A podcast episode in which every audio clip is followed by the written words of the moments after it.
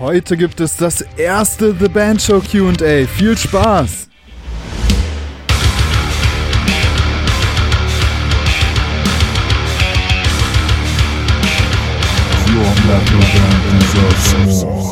Parkway Drive machen das zum Beispiel ziemlich nice. Ähm, das wäre ein gutes Beispiel mit dieser, wie heißt das, Viva the Underdogs Line. Das ist ja im Prinzip eine Geschichte. Das ist diese Zero-to-Hero-Geschichte von Parkway Drive, die ja tatsächlich auch die Bandgeschichte ist, ähm, die in diesem kurzen ja, Statement ja, einfach dargestellt ist.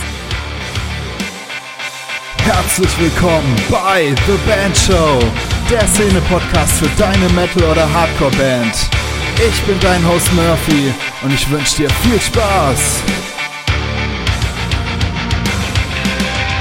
Yo, yo, yo, hier ist wieder euer Murphy und herzlich willkommen zu einer neuen Episode von The Band Show. Die unter euch, die mir auf Instagram folgen, haben es vermutlich mitbekommen. Es ist so geil, es gibt so geile News und zwar hat der The Band Show Podcast den Next Generation Award von Impericon gewonnen und zwar hat er dort den Jurypreis abgeräumt.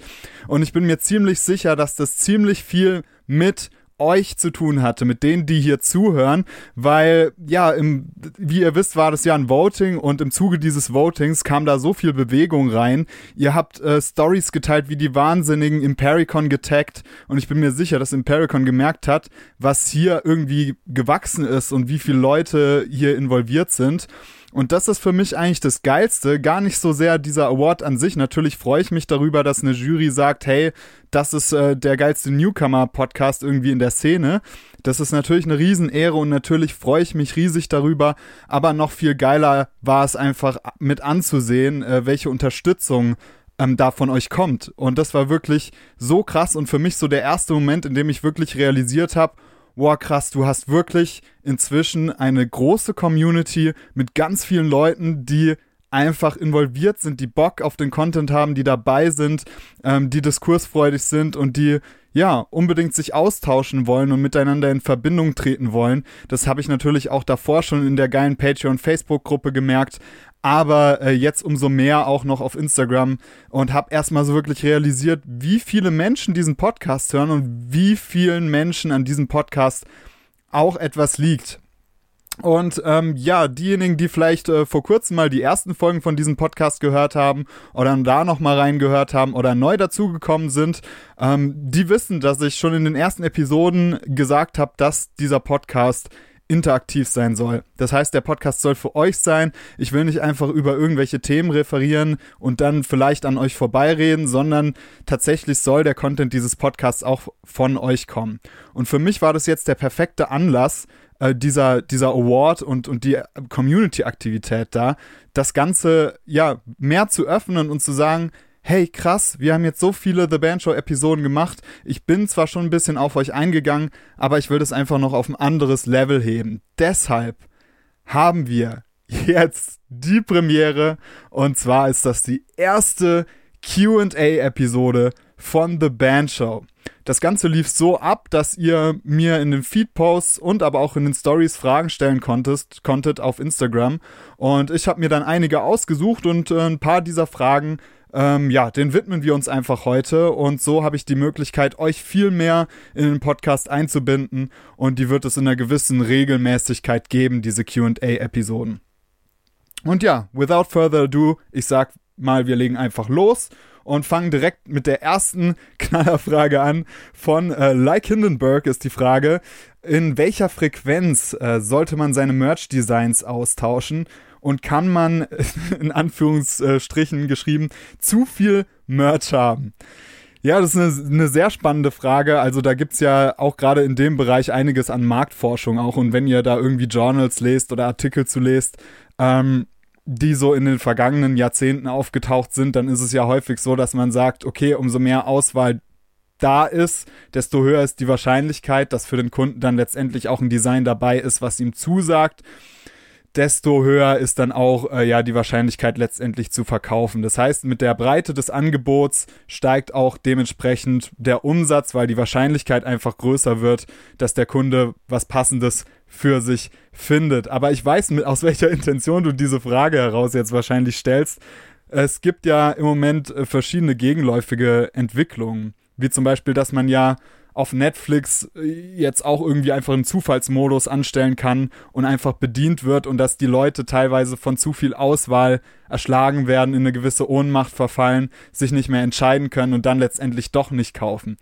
Daher ist es eine wirklich spannende Frage und ich würde ähm, sie versuchen dahingehend zu beantworten, ähm, dass du mit deiner Band guckst, was für eine Zielgruppe ihr habt und da wirklich mal dir die Leute anguckst, wie die so konsumieren und wie eure Zielgruppe konsumiert, da hast du ja genug Möglichkeiten über eure Insights oder so auf Social Media mal äh, interessenbasiert zu suchen und ähm, ja, einfach mal überlegen, ob deine Zielgruppe eher eine Zielgruppe ist, die entscheidungsmüde ist oder eine Zielgruppe ist, die ja, die einfach viel Auswahl haben möchte.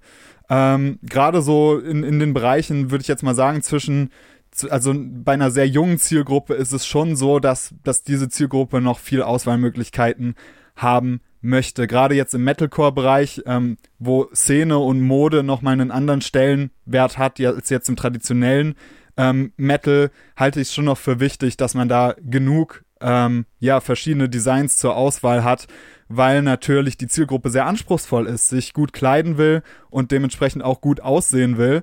Und das heißt, man sollte ja der Zielgruppe da auch dienlich sein ob jetzt ähm, eine Oldschool Thrash Metal Band unbedingt 80 verschiedene Merch Designs äh, braucht, sei mal dahingestellt. Äh, ich würde eher behaupten, dass ähm, ja, ähm, dass es da auch viele gibt, die mit mit weniger irgendwie mehr zufrieden sind, weil sie sich dann nicht groß entscheiden brauchen, ähm, sondern einfach zuschlagen können. Das heißt, meine Antwort auf diese Frage wäre tatsächlich Zielgruppenforschung zu betreiben, zu gucken, ähm, ist das eine Zielgruppe, die viel Angebot braucht? Wenn ja, dann heißt mehr Angebot gleich auch mehr Umsatz und man verdient mehr an den Merch-Verkäufen. Yes, äh, weiter geht es mit einer Frage von I Ivololo. ähm, kannst du vielleicht mal die Förderung ähm, der Initiative Musik ansprechen? Aber schwierig, da klare Infos zu kriegen, vermutlich. ist Es mit Management einfacher. Ähm, ja, da, da gehe ich davon aus, dass du meinst, dass es mit Management einfacher ist, diese Förderung zu bekommen. Jein, jein. Natürlich kann ein Management da helfen. Ähm, grundsätzlich muss ich da ein bisschen vorsichtig sein. Also es ist einfach schwierig für mich ähm, als jemand, der nicht Teil der Initiative Musik ist. Also für die, die es nicht wissen, was die Initi Initiative Musik ist, ist im Prinzip das größte Förderprogramm, das die meisten Gelder ausgibt für, für Bands, ähm, das es einfach in Deutschland gerade gibt. Also das heißt, hier kann man im Prinzip am meisten Kohle und Förderbeiträge ähm, ja, rausholen. Natürlich dient es der Newcomer-Förderung und das ist auch klar so ausgeschrieben. Es ist aber dennoch ein Förderprogramm für Bands, die wirklich ambitioniert sind und auch das Ziel haben, ja, da wirklich wirtschaftlich einen Erfolg mitzufeiern mit der eigenen Musik. Also es ist eine Newcomer-Förderung, aber wenn ihr jetzt sagt, okay, ihr seid eine Band, die halt ein bisschen probt und hier mal, hier und da mal 15 bis 20 Shows im Jahr spielt, dann würde ich mir die Mühe einfach sparen, da äh, sich da zu bewerben, weil die Initiative da schon sehr genau hinschaut, würde ich mal behaupten, äh, ob das Ganze dann auch wirklich für die für die Subkultur und die, die, die Kulturszene ja was bringt und, und eine Band sein kann, die sich langfristig auf dem Markt etablieren kann. So, grundsätzlich bin ich aber damit Ratschlägen, wie gesagt, sehr vorsichtig, denn die Initiative ist, ich bin nicht in der Initiative, dementsprechend möchte ich mich nicht hier hinstellen und ähm, mich als jemanden positionieren, der da genaue Ratschläge gibt, welche Anträge durchkommen und welche Anträge nicht.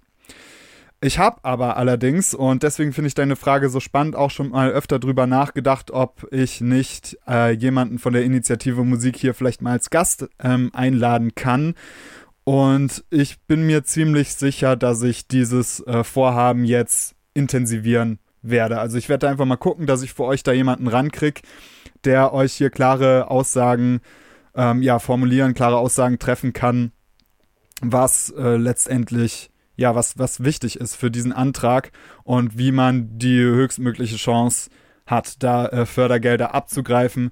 Ich persönlich ähm, fände es jetzt einfach falsch, auch wenn ich natürlich ein paar Dinge weiß, die helfen, fände ich es falsch, jetzt einfach hier Ratschläge zu geben, wenn ich nicht äh, Teil der Organisation bin, in dem Sinne. Ich hoffe, ihr versteht es, ähm, aber das, das ist einfach irgendwie uncool, wenn wenn mich dann jemand von der Initiative Musik am Endeffekt dann anschreibt und sagt, hey, was, was redest du, du denn da? Ähm, du kannst dich doch hier nicht hinstellen und, und uns sagen, ähm, was cool ist, welche Anträge wir annehmen und so. Und ähm, ja, genau. Ähm, no Servant of Mine. Oh, nice. Geiler Benutzername. Ich, ich gehe mal davon aus, äh, du spielst ja auf die Band Counterparts an. Eine mega geile Band, by the way. Also, wer Counterparts nicht kennt, unbedingt mal auschecken. Eine meiner Lieblings-Hardcore-Bands. Worauf ähm, man beim Logo achten sollte. Wir wollen zum Beispiel ein neues äh, machen lassen. Ja, das Bandlogo ist in gewisser Weise eine ziemlich knifflige Angelegenheit, ähm, weil ja die Wahrnehmung von einem guten Bandlogo ist sehr subjektiv. Und es gibt ja viele bekannte Bandlogos, die schaut man sich an ähm, und verbindet sie schon mit einer Band und der Größe der Band und geht inzwischen eigentlich davon aus, dass das ein hübsches Logo ist. Aber wenn ihr mal versucht, euch von diesen Konnotationen zu lösen, dann ist es oft so, dass euch subjektiv ganz viele Logos von großen Bands nicht gefallen. Ich finde zum Beispiel das Metallica-Logo ist, wenn man mal wegdenkt davon, wie groß Metallica sind, äh, irgendwie ein Logo, was mir eigentlich gar nicht so zusagt und was ich subjektiv einfach, einfach, ähm, ja, hässlich finde. Aber wenn man das halt in den Kontext setzt, äh, ist dieses Logo halt ein, ein wahnsinniges Trademark, hat einen riesigen Wiedererkennungswert und ähm, steht einfach vollkommen für die Band. Von vorne bis hinten sieht man diese Band in diesem Logo. Und das ist im Endeffekt auch die Antwort, die ich dir geben möchte. Wenn ihr als Band nach einem neuen Logo sucht, dann sucht nicht nach einem Logo, was jedem Bandmitglied subjektiv gefällt.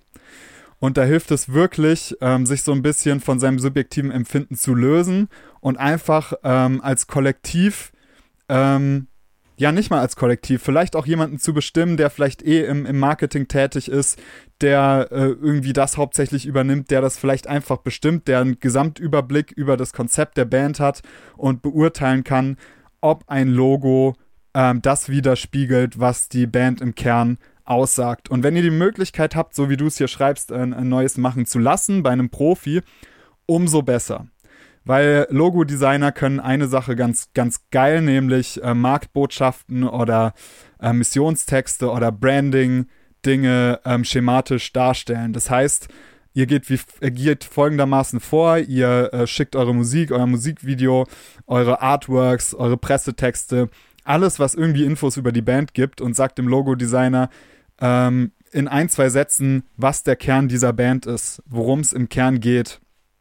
Und dann geht es wirklich darum, ein Markenlogo zu entwerfen, was diese Marktbotschaft irgendwie in sich trägt, damit man ein kohärentes Bild hat und diesen Wiedererkennungswert irgendwie kreieren kann, der ja auch irgendwie in dem Metallica-Logo zum Beispiel drin ist. Das heißt, es geht nicht darum, ein stylisches, schönes Logo zu machen, ähm, weil gerade da orientiert man sich sehr an dem, was schon da ist bei anderen Bands und das ist ein Riesenfehler, weil man sich so natürlich den eigenen Wiedererkennungswert zerstört. Das heißt, es geht um individuelles äh, Logo, ein Logo mit Ecken und Kanten, ähm, das einen hohen Wiedererkennungswert hat und aber die Marktbotschaft trägt. Das heißt, ja, nicht ein Logo, was subjektiv allen Bandmitgliedern einfach gefällt. Das wäre in dem Sinne die falsche Entscheidung. Im besten Fall immer einen Profi dazu ziehen und einen in der Band bestimmen, der einen Überblick über das Bandbranding hat und dann in Zusammenarbeit mit dem, in Zusammenarbeit mit dem Logo-Designer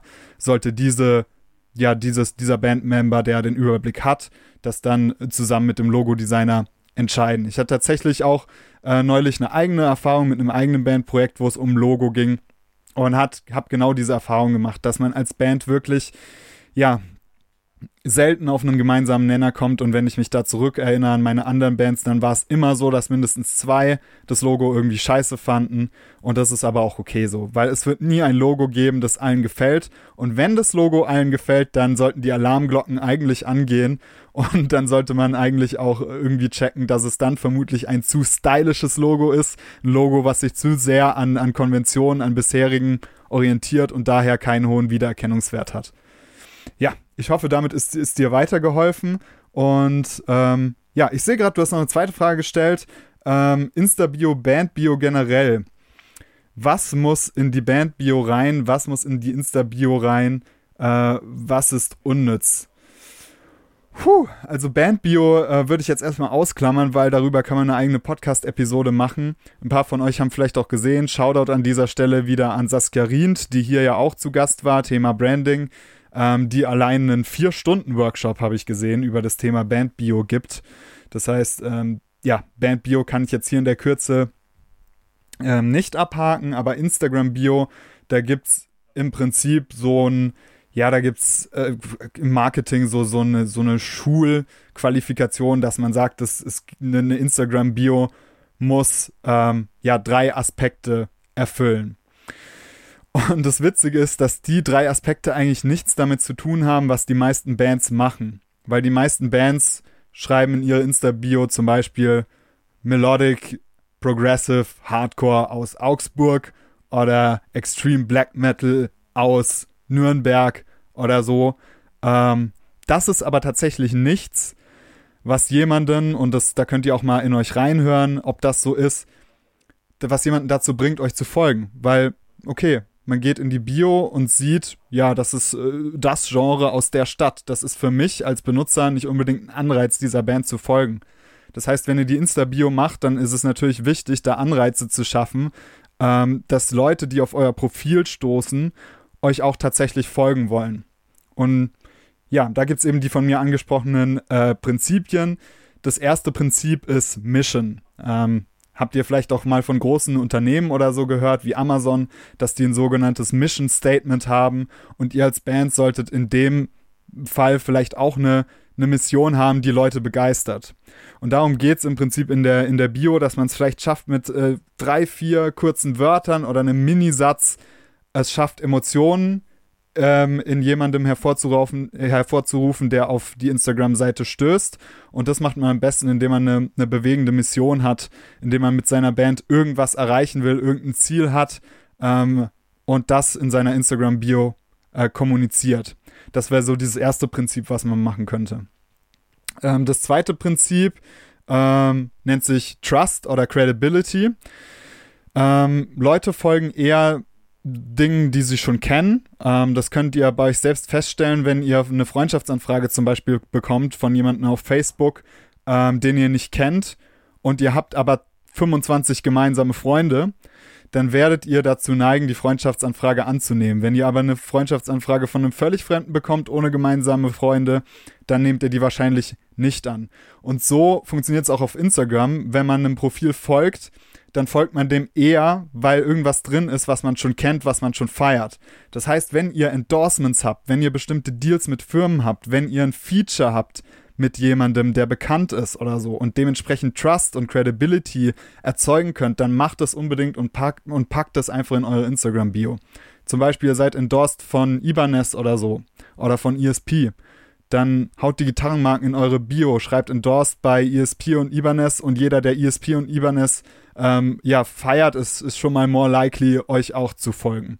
Oh, ich werfe hier mit der, wieder mit den Anglizismen rum. nice. Ähm, genau. Also, das wären die zwei ersten Sachen: Mission, ähm, Credibility, Trust. Und ähm, das letzte ist, ist Story. Das heißt, wenn ihr die Möglichkeit habt, eine Geschichte zu erzählen, ähm, und natürlich ist die Instagram-Bio ähm, ja zeichentechnisch sehr beschränkt, aber eine Geschichte kann sehr kurz sein. Ähm, und da fällt es mir immer schwer, ein Beispiel zu finden, weil das ist natürlich der eigenen Kreativität oft überlassen. Also die Leute lieben einfach Geschichten. Und wenn ihr die Möglichkeit habt, in einem kurzen Satz äh, die Story ihrer, eurer Band ähm, ja, zu erzählen und darzustellen, dann ist das ein Hauptgewinn. Parkway Drive machen das zum Beispiel ziemlich nice. Ähm, das wäre ein gutes Beispiel mit dieser ähm, Viva, äh, wie heißt das? Viva the Underdogs.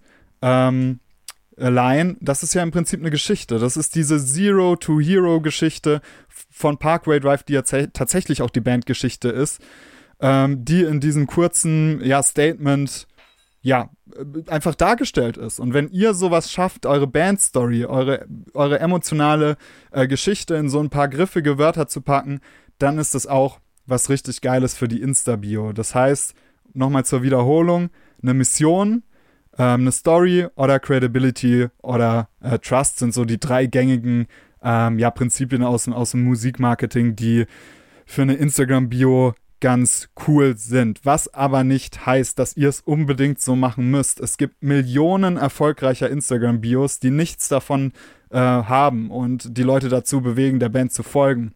Also versucht auch ein bisschen einfach euch ja reinzudenken, was könnten denn Anreize sein für eure Zielgruppe, für Leute, die vielleicht in eure Musik ähm, interessiert, die, in, die sich dafür interessieren könnten, was könnten da Anreize sein, was könnten da Triggerpunkte sein, die ihr in eure Bio packen könnt, damit diese Leute euch dann letztendlich auch folgen. Die nächste Frage kommt von Kevin Leyendecker.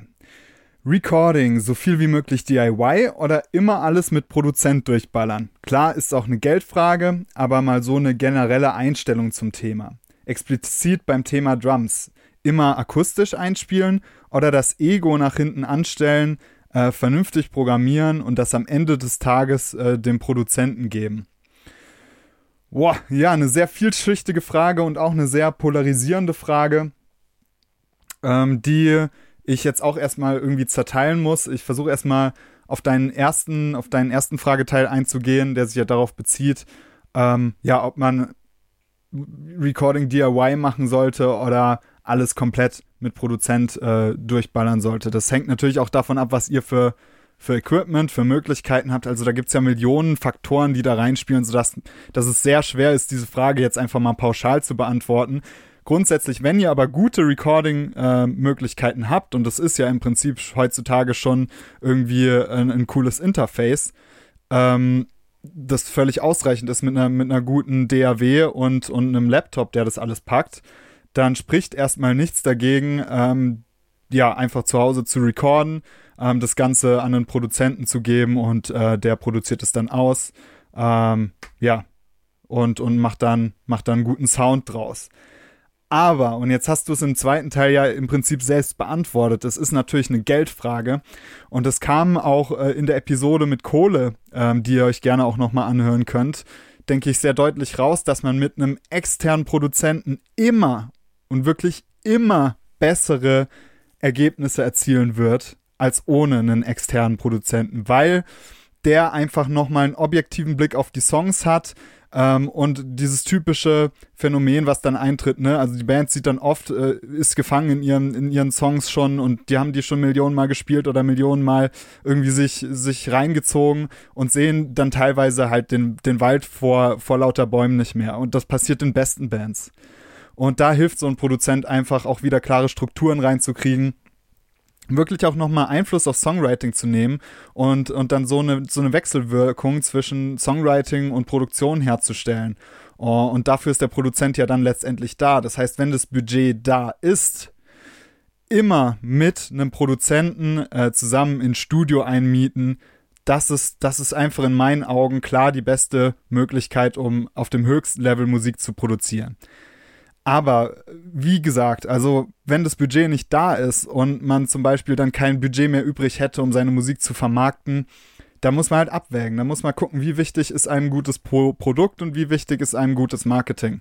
Und ähm, welche Möglichkeiten hat man auch oder wie gut ist vielleicht ein Bandmember als Produzent und wie gut kann vielleicht ein Bandmember oder ein, ähm, ja diese Produzentenrolle auch einnehmen. Und ja, dementsprechend bestimmt ein bisschen eine enttäuschende Antwort, aber das hast du dir auch irgendwie wahrscheinlich gedacht, dass man da ja pauschal nicht so die richtige Antwort ähm, ja, drauf geben kann. Und ähnlich äh, verhält es sich auch beim Thema Drums. Immer akustisch einspielen äh, oder das Ego nach hinten anstellen. Also grundsätzlich, das Ego hat bei einer Albumproduktion grundsätzlich nichts verloren. Also das Ego gehört immer hinten angestellt und es ist so hart es klingt, es interessiert im Endeffekt niemandem mehr, welcher von den beiden äh, Gitarristen jetzt dies oder das Riff eingezockt hat. Es geht einfach darum, das bestmögliche Ergebnis auf diese Platte zu bringen. Und da sollte man wirklich immer sein Ego zurückstellen. Genauso ist es dann nämlich auch tatsächlich beim Thema Drums. Und da wird es natürlich wieder eine Budgetfrage, weil du bei Drumaufnahmen natürlich einen geilen Raum brauchst. Und ähm, da ist es dann halt wieder, da kommt man mit Home Recording einfach an seine Grenzen und dann wird es wieder ein Budgetthema. Außerdem beim Thema Drums natürlich wichtig, wenn ihr jetzt einen, einen ultra modernen, einen ultra fetten äh, Sound fahrt, der irgendwie in Richtung Core, Metalcore, Gent geht, dann würde ich echt sagen, dann ist es heutzutage einfach völlig unnötig, äh, Drums noch echt aufzunehmen. Mit den äh, Humanizing Tools und, und den Möglichkeiten, die man da hat, Steven Slate Drums äh, und so weiter und so fort, ihr kennt das ja alles, ähm, ist, ist die Qualität einfach so ho hoch, die man da abliefern kann, ähm, dass man da wirklich keinen nennenswerten Unterschied mehr merkt. Allerdings nur in diesem Genre, wenn ihr jetzt wirklich eine Rockband seid ähm, und es euch wirklich wichtig ist, ähm, einen organischen Sound zu haben, bei dem man wirklich merkt, dass das echte Drums sind, die nicht bis zum Ende auf Maximum ausproduziert sind, sondern die wirklich organisch klingen sollen, dann ist es natürlich super wichtig, ähm, die Drums auch äh, akustisch einzuspielen. Und ähm, ja, das ist, das ist einfach dann die beste Möglichkeit. Das heißt, so ein bisschen hinterfragen, ja, was mache ich denn, was mache ich denn mit der Band für, für Mucke? Und soll das organisch klingen oder soll das fett klingen? Und wenn es fett klingen soll, ähm, dann kann man in meinen Augen äh, und muss man vielleicht sogar äh, das Ego vollkommen zurückstellen und äh, die vernünftig program programmieren und äh, dementsprechend humanisieren und ausproduzieren. Die nächste Frage ist von äh, Raphael Marzat ähm, und ja, Bandmerch wieder. Bandmerch ist wieder Thema. 100% äh, Fairtrade, äh, Sweatshop-free und Bio, auch wenn es teurer ist. Oder wegen Fans, die vielleicht einfach keine 80 Euro für einen Pulli haben, ähm, Standard-Merch machen. Ja, äh, das ist äh, auch wieder eine gute Frage. Ähm, und ich würde darauf die ähnliche Antwort geben, wie ich sie schon bei der Eingangsfrage gegeben habe. Äh, Zielgruppenanalyse ist einfach das Stichwort. Herauszufinden, was die Zielgruppe möchte und wie die Zielgruppe tickt, äh, ist da wahnsinnig wichtig, wenn man kommerziell denkt. Ich denke, da gibt es einfach zwei Ebenen. Die kommerzielle Denke und die ethische Ebene. Und ich möchte hier wirklich auch nochmal die ethische Ebene stark machen. Ich persönlich finde es einfach nicht cool, wenn man eine Metalband hat, die in den meisten Fällen für Gesellschaftskritik einsteht, die wertebasiert ist, die ja irgendwie was, was positiv bewegen will in dieser, dieser Welt. Dafür ist das Genre ja letztendlich da. Es ist ja immer noch ein Protestgenre. Hardcore und Metal sind Genres, die dafür da sind, um auf Missstände irgendwie hinzuweisen, ne? Und dann finde ich es einfach fatal, wenn man dann da in dem Bereich spart und tatsächlich da hunderte von Shirts irgendwie in Drittweltländern produzieren lässt, nur um dann seinen Fans einen günstigen Preis ähm, anbieten zu können, dann ist man vielleicht in den meisten Fällen auch eher Teil des Problems als Teil der Lösung. Das heißt, die ethische Dimension ist für mich immer, holt euch einfach ordentliche Sh Shirts so. Also nicht nur wegen ethischer Aspekte, sondern auch euren Fans gegenüber. Es ist irgendwie super behindert und super, entschuldigt die Ausdrucksweise, aber ich finde es wirklich ganz schlimm, wenn man auf Konzerten Shirts verkauft und das hat einen hohen emotionalen Wert für Fans. Sie erinnern sich an die Show, sie erinnern sich, wann sie das gekauft haben. Vielleicht haben sie es sogar bei euch persönlich gekauft und verbinden damit was. Und dann ist das Ding nach einem halben Jahr kaputt oder der Siebdruck ist abgewaschen oder sonst irgendwas.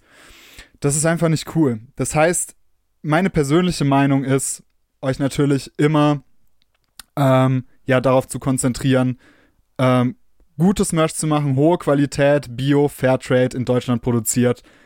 Fände ich eine super Sache, äh, wenn ihr das alles macht. So, unter einem kommerziellen Standpunkt ist es je nach Zielgruppe allerdings natürlich nicht die klügste Entscheidung. Also es gibt einfach Zielgruppen, denen ist es halt wirklich scheißegal und äh, die möchten nicht viel Geld für ein Bandshirt ausgeben und äh, hinterfragen vielleicht auch nicht, warum dieses Shirt jetzt 30 oder 40 Euro kostet, sondern haten dann im Internet rum oder sagen, ja, die verkaufen Shirts für 30, 40 Euro, diese äh, geldgeilen Arschlöcher oder so, aber das muss einem dann vielleicht auch mal egal sein, wenn die Leute das nicht hinterfragen können, warum dieses Shirt jetzt so teuer ist und gar nicht so weit denken, dann kann man sich als Band auch die Frage stellen, so muss ich dann da wirklich Wert drauf geben, so ist mir das dann wirklich wichtig. Ähm, grundsätzlich aber, wie gesagt, ähm, wenn ihr kommerziell denkt, ist es vielleicht bei manchen Zielgruppen die bessere Option, günstiges Merch anzubieten, halt wirklich dann die Gildan oder Fruit of the Loop, Loop, äh, Fruit of the Loop oder Fruit of the Loom, Fruit of the Loom, Fruit of the Loom Shirts äh, zu nehmen und ähm, dann dementsprechend mehr zu verdienen und mehr Möglichkeiten haben und finanziell freier zu sein als Band.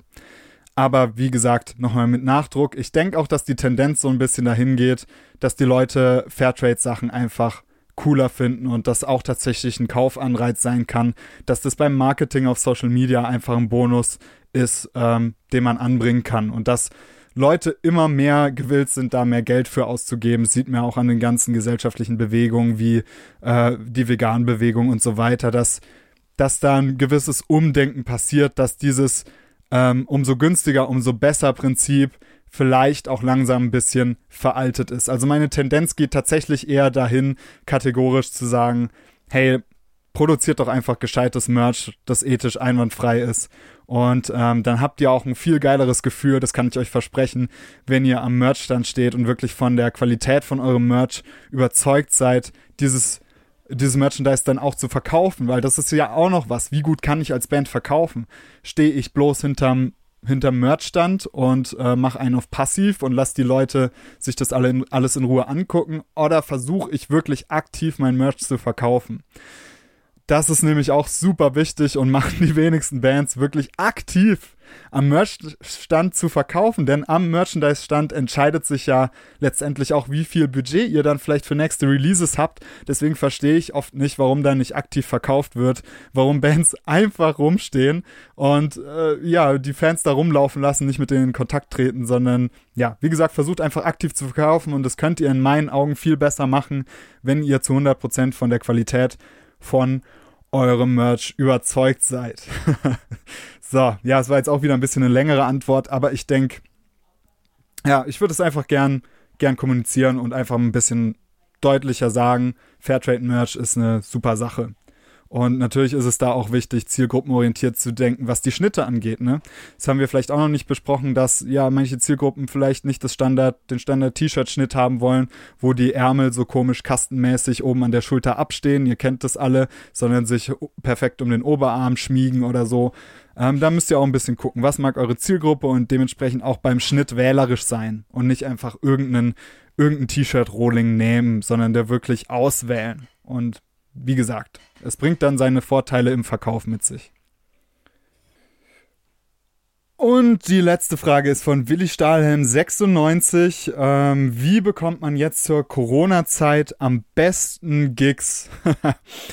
Ja, also während der Corona-Zeit hat man natürlich gar keine Gigs bekommen, das wisst ihr ja alle. Ansonsten würde ich äh, auch nochmal auf die Episode verweisen, in der ich auch schon darüber gesprochen habe, wie man jetzt während der Pandemie vielleicht Shows buchen kann. Ähm, hinter den meisten Sachen, die ich da gesagt habe, stehe ich auch heute immer noch, obwohl sich die Pandemiesituation ja vollständig verändert hat und man ja jetzt auch wieder ein bisschen aufatmen kann und Shows wieder in die Perspektive ähm, rücken der Künstler. Und ich denke, darauf zielt deine Frage auch tatsächlich ab, gar nicht so viel, wie man während der Corona-Zeit an Shows hätte kommen können, sondern was man jetzt gerade vielleicht am besten tut, ähm, um an Auftritte zu kommen.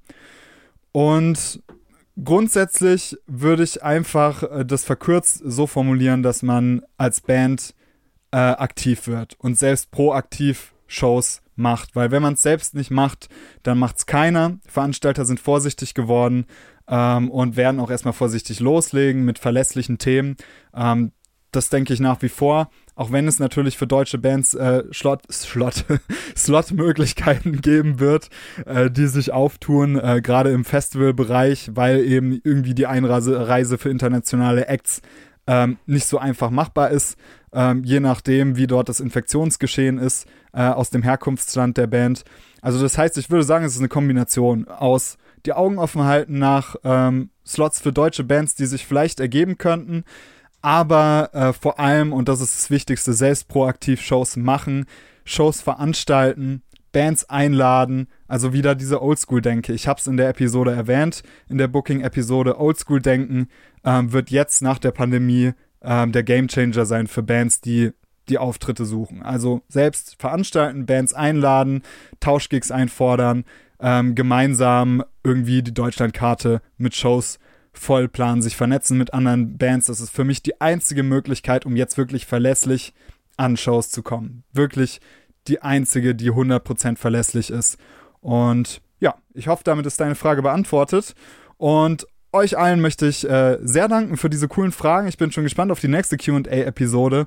Mir macht es wirklich äh, wahnsinnig viel Spaß, einfach auch mal weil ich hier so ein bisschen frei raussprechen kann und auf eure Fragen reagieren kann und nicht ähm, ja einfach so ein Thema referiere. Nicht, dass mir das keinen Spaß macht, aber mit euch in Kontakt zu treten ist einfach nochmal viel geiler. Deswegen vielen lieben Dank. An dieser Stelle auch natürlich nochmal der Hinweis zur Patreon-Gruppe, denn dort findet das ganze Jahr auch irgendwie schriftlich statt und innerhalb von Zoom-Meetings. Dort habe ich die Möglichkeit, direkt mit euch in die Interaktion zu treten. Und jetzt zum Beispiel am Freitag treffen wir uns alle wieder auf Zoom. Äh, nächsten Monat gibt es wieder eine Zoom-Klinik mit einem bekannten Musiker, mit einer bekannten Musikerin äh, aus dem Musikbusiness oder ähm, auch einem Geschäftsmann, einer Geschäftsfrau aus dem Musikbusiness. Das weiß ich jetzt noch nicht. Auf jeden Fall wird es jemand sein, der, der irgendwie Einfluss hat. Und ja, diese Möglichkeit habt ihr. Für ab 2 Euro seid ihr dabei, äh, wenn ihr Patreon werden möchtet, diesen Podcast ein bisschen unterstützen wollt und könnt. Äh, das würde mich sehr freuen.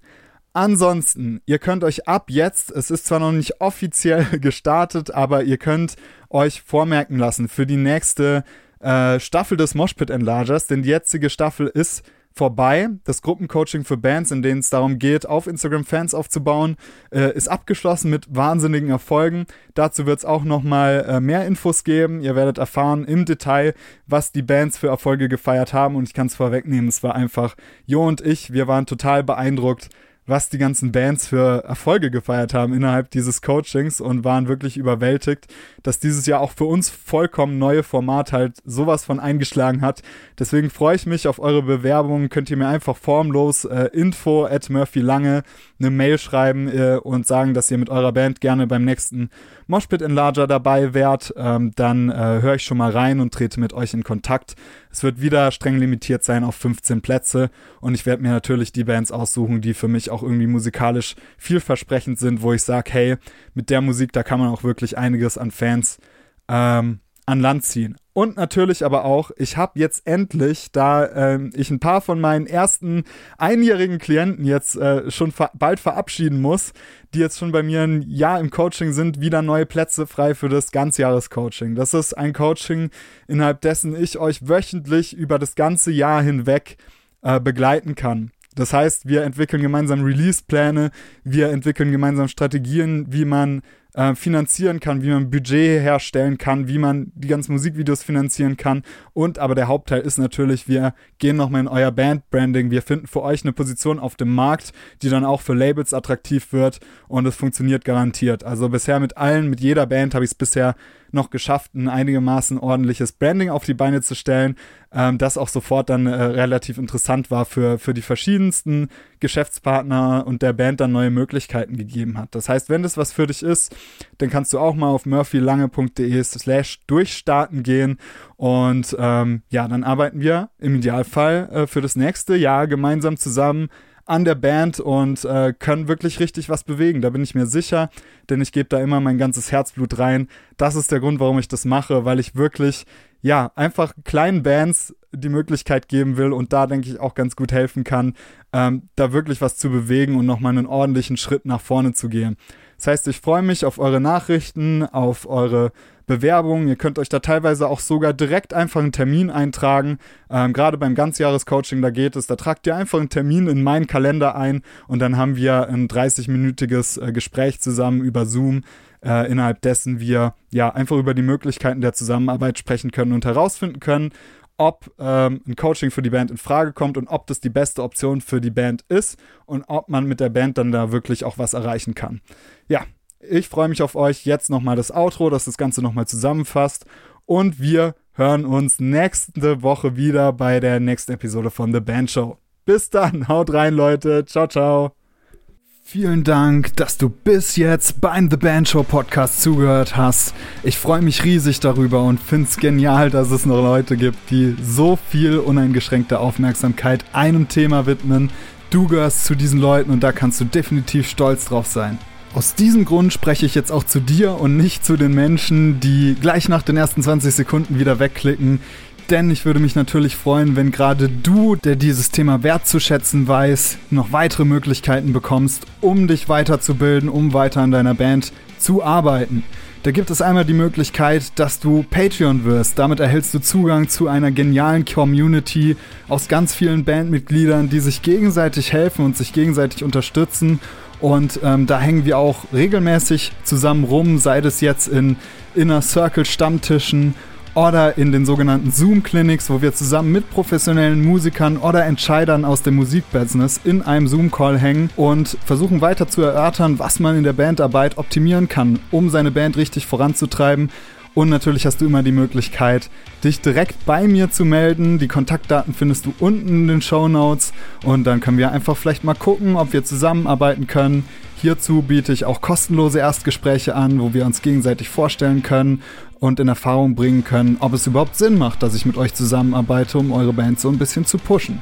Ich würde mich freuen, wenn wir uns auf irgendeine Art und Weise auch persönlich begegnen, entweder im Inner Circle in der Patreon-Gruppe oder direkt in der 1 zu 1 Arbeit. Ich freue mich auf dich und bis dann nicht vergessen, teil den Podcast, zeig es den Bands, die Hilfe gebrauchen können, damit wir mit der Metal-Szene bald einen Haufen geile Bands mit geilem Know-how am Start haben, sodass unsere Metal-Szene wieder richtig abreißt. Gerne kannst du auch eine Bewertung bei Apple Podcasts hinterlassen, das hilft dem Podcast extrem weiter.